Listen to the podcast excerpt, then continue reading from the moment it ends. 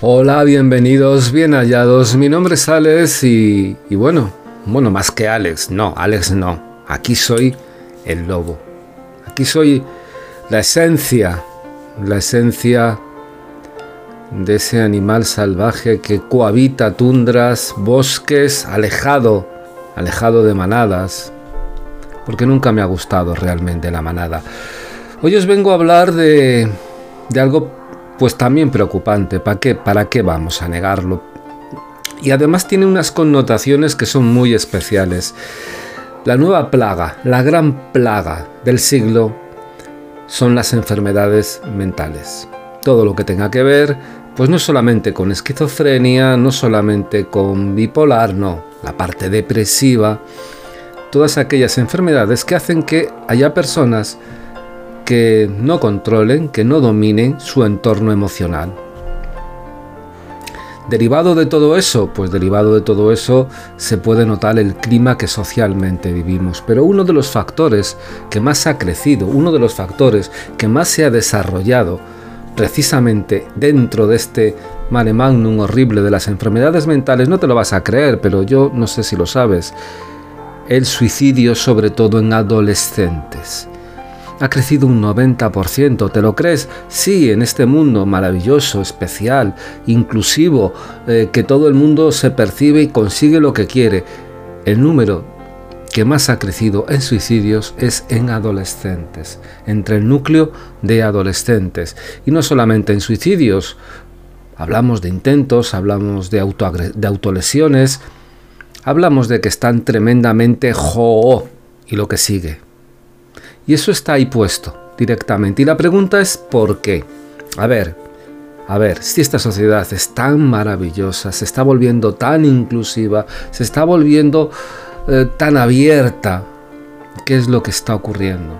Pues que si escarbas un poco detrás de todo eso, ves factores que no concuerdan. Uno, las enfermedades mentales siguen siendo la verdadera cenicienta absolutamente de la sanidad. Sigue siendo, sigue siendo lo que verdaderamente no importa.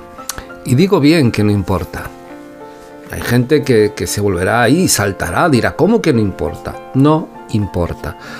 Veréis, uno de los mayores avances, aparte de que tenemos la seguridad social, que algún día Independientemente de los problemas que tiene, de las listas de espera, nos demos cuenta cómo funcionan en la mayoría de los países, donde cualquier tratamiento tiene que ser pagado, y en sitios, en muchos sitios, si no te lo pagas, te mueres, así de claro y así de conciso. Bien, pues esta seguridad social, que la verdad es algo maravilloso, en sí, en sí, aunque, bueno, como todo tenga pues supongo yo que muchos fallos y que haya que pulir muchas cosas, pero es tan importante, y perdonar que hago un inciso, que el tratamiento médico te lo gestionen, que no te gastes una cama, que no te gastes un tratamiento, que no tengas que pagar una operación. No sabéis lo que en muchos sitios sucede cuando tú tienes que financiártelo. Bien, pues dentro de todo eso, uno de los mayores avances para mí, y ahí es opinión del lobo, es precisamente los ambulatorios. El hecho de llevar esos médicos al barrio, a los barrios. Gente mayor, gente que si no acabaría directamente en las urgencias de los hospitales, pero que se va allí y, y, son ayudados, no solamente desde el punto de vista de la enfermedad, sino también desde el punto de vista de la seguridad. La seguridad de sentirse que hay alguien que pueden acudir y ayudar. Bien, pues una de las cosas que se debería hacer ya, pero ya, igual que hay un médico de cabecera para las enfermedades médicas habituales, entre comillas, normal, iba a decir normales, pero es que no me apetece ese término. Físicas, que a lo mejor queda mejor, debía haber un médico para las enfermedades mentales, que realmente ocupan un abanico tremendamente amplio dentro de la sociedad y que son verdaderos, verdaderamente problemáticas. ¿Por qué? Porque la mayoría se vuelven crónicas, se vuelven crónicas y hay que llevar un control que la mayoría de las veces cae en familia, así hay muchas veces que enfermos bipolares o esquizofrénicos son atendidos por sus padres mayores que bastante tienen han tenido encima, bueno, pues ahora muchos se tienen que encerrar directamente dentro de sus casas y es cierto, no es ninguna locura ni ninguna tontería, porque evidentemente eh, estas personas solamente entran en los hospitales y son ingresadas cuando tienen accesos o tienen crisis, pero no se pueden tirar ahí todo el tiempo. No se pueden tirar ahí todo el tiempo y van a sus casas donde no tienen pues el seguimiento que deberían de tener y recaen familiares, en familiares muchos de una edad ya lo suficientemente fuerte y amplia y alta como para no tener que estar sometidos a esa especie de vía crucis que tienen que pasar. Bien, pues este tipo de enfermedades mentales es el gran, eh, la gran epidemia. De hecho, de hecho, si no hubiera entrado directamente eh, lo que pasó con el COVID, eh, precisamente la ONU la iba a considerar como la mayor epidemia, la epidemia del futuro. Y no hay medios, y no hay medios. En primer lugar, porque una enfermedad mental sigue siendo eso que te cuesta decir. Primero, porque si vas de depresivo y vas diciendo que tienes depresión, al tercer intento, vamos, ni te hacen caso. Porque en esta sociedad tan bien abierta está muy mal el que, el que tengas penas, el que tengas tristezas. No lo entienden. Si lo entienden, lo entienden un rato, pero después ya aburre. ¿A qué vienes a contarme tú estas cosas? Y es así. Esta es la sociedad global y maravillosa que vivimos. Pero dentro de eso se producen otra serie de cosas que también afecta. Primero, no hay esa atención, una atención para llegar a un psicólogo, para llegar a un psiquiatra. Primero, tiene que haber un tiempo, después muchas veces están en, en, ubicaciones por zonas que te pilla hacer gárgaras, con lo cual te quita ya muchas veces las ganas porque hombre, si estás triste dices, bueno, pues mira, me aguanto, total, me tengo que ir, esperar no sé cuánto, tengo que irme a no sé cuánto de distancia, me va a tardar no sé cuántos meses, te lo vas tragando hasta que un día explotas. Y una vez me dijo un psiquiatra, y es cierto, que el límite, la barrera entre la locura y la supuesta cordura es tremendamente escaso y que una vez pasado es muy difícil dar marcha atrás. Pues dentro de todo eso es precisamente la etapa de la adolescencia donde se producen, es donde ha habido un incremento más fuerte. Y claro, es lógico, es lógico. En primer lugar, aparte de lo que os he dicho, de que no está lo suficientemente trabajada para que llegue sobre todo la etapa de prevención, que es muy importante también en eso, sí, la etapa de, de prevenir también en ese tipo de enfermedades, pues también hay una serie de circunstancias que desde luego no ayudan. Muchas familias monoparentales, familias que se tiran también, aunque no sean monoparentales, trabajando no sé cuántas horas de un lado a otro porque tienen que sacar, tienen que sacar pues para tener un techo, porque muchas veces solamente ayuda para eso. Bien, eh, niños, adolescentes que se crían prácticamente en la calle, o el Internet, porque ahora mismo se sale cada vez menos se sale menos. Antes se salía a dar una vuelta, se salía al cine, se salía a hablar, a dar vueltas hasta por la manzana. Ahora o te vas de fiesta o te quedas en internet haciendo el chorra y poniéndote selfies hasta arriba o haciéndote un TikTok de lo primero que se te ocurra. Son los tiempos modernos, pero dentro de esos tiempos pues dejan ese vacío, ¿no? Donde el contacto, el contacto humano es muy escaso. Pero es que se puede seguir avanzando. Eh, los adolescentes son cada vez eh, más cerrados, se autoinmunizan directamente dentro del entorno familiar, por un lado. Los padres ni tienen cuerpo, ni ganas, ni fuerza muchas veces de llegar a ellos. Muchas veces se escapan diciendo, madre mía, con que no me salga tal o con que no haga esto ya me vale directamente. Ya hay un vacío tremendamente fuerte. Y a esto le unes que la educación flaquea por todos lados. Por muchas razones también, porque ahora mismo se implementa una especie o se está queriendo implementar una, educación que para mí es muy rara. Fijaros un detalle, un pequeño detalle que para mí tiene mucho que ver. Se quieren prohibir las clases particulares, porque el, el gobierno dice que a mí me tiene absolutamente loco. loco lo que dicen, que se quieren prohibir esas clases particulares porque, hombre, hay muchos chicos que no pueden, que no pueden pillarse clases particulares y por esa regla de tres me las cepillo para todo el mundo. O sea, que aquí la idea es que la, eh, la tabla eh, es para abajo, no para arriba, no para arriba, ya que unos pueden y otros no, pues vamos a ir para abajo directamente para que nadie pueda. En vez de vamos a subirla, vamos a procurar que los que no puedan tener clases particulares porque no tienen sus padres, no tienen dinero, no tienen esa capacidad económica, la puedan tener. No, aquí no. Aquí la historia es que para abajo, que me parece increíble, verdaderamente increíble.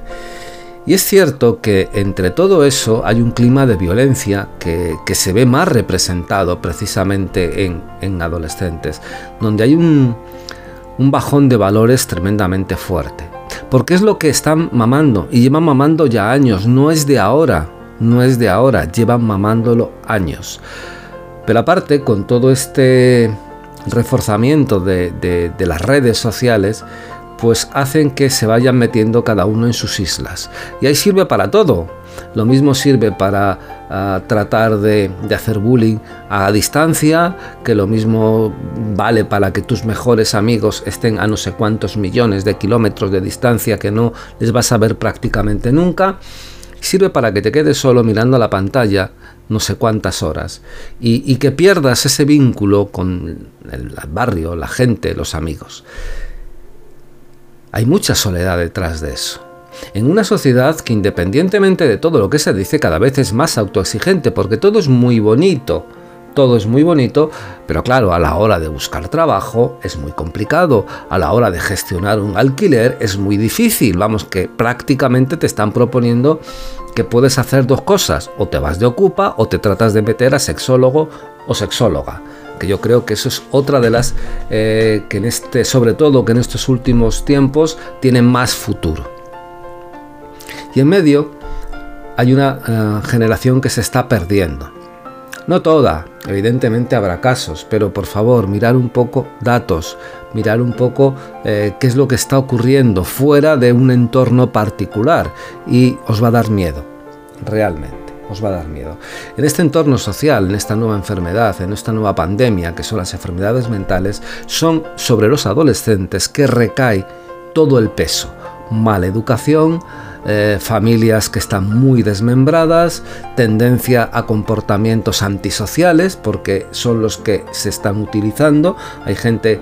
Pero si ves dos, eh, dos tíos, una pareja hecha y derecha, en un, sentada en un, en un bar, y se están hablando por el móvil. ¿Qué te puedes esperar? Y lo he visto, y no una, ni dos, muchas veces. Y al colmo sería que se estuvieran hablando a través de mensajes entre ellos dos, pero, pero en tal caso me parece algo verdaderamente brutal.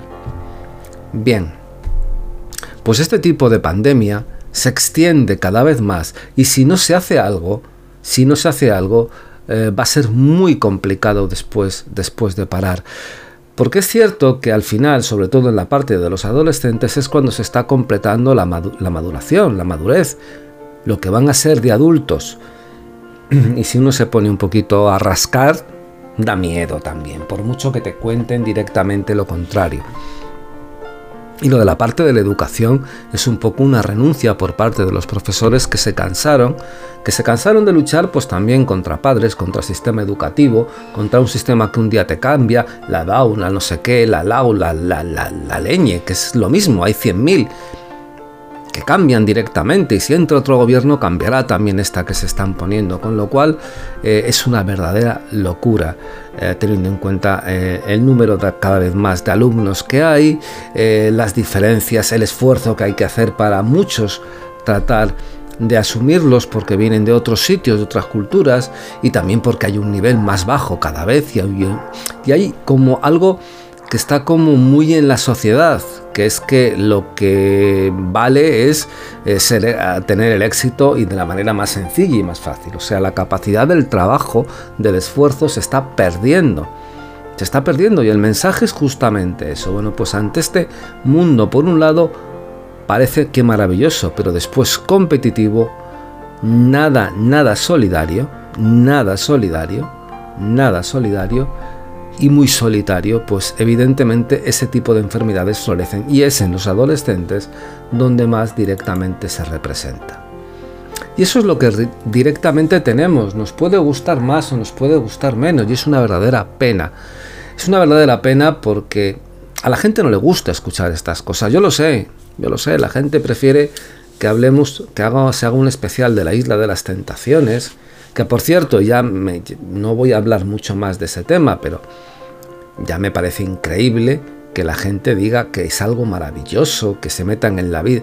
Vamos a ver, chicos de 20, 23 años, de gimnasio la mayoría. Bueno, es que para qué entrar en eso. Un fiel reflejo también este de este tipo de sociedad. Y la gente está verdaderamente aburrida. Yo creo que está aburrida hasta de vivir hasta de vivir. Yo pensaba que después de todo este tiempo, donde estuvimos un año encerrados, un año y pico prácticamente encerrados, habíamos salido con lecciones aprendidas. Y veo que salimos peor, mucho peor. Bueno, pues ese clima de pandemia que se está estableciendo, ya os digo que sobre todo es en los adolescentes que se da. Fijaros que parece, según toda la opinión de ministros políticos, que, que son felices porque la pueden expresarse y muchos están hundidos en el barro sin poder tener ni siquiera la posibilidad de explicárselo a alguien.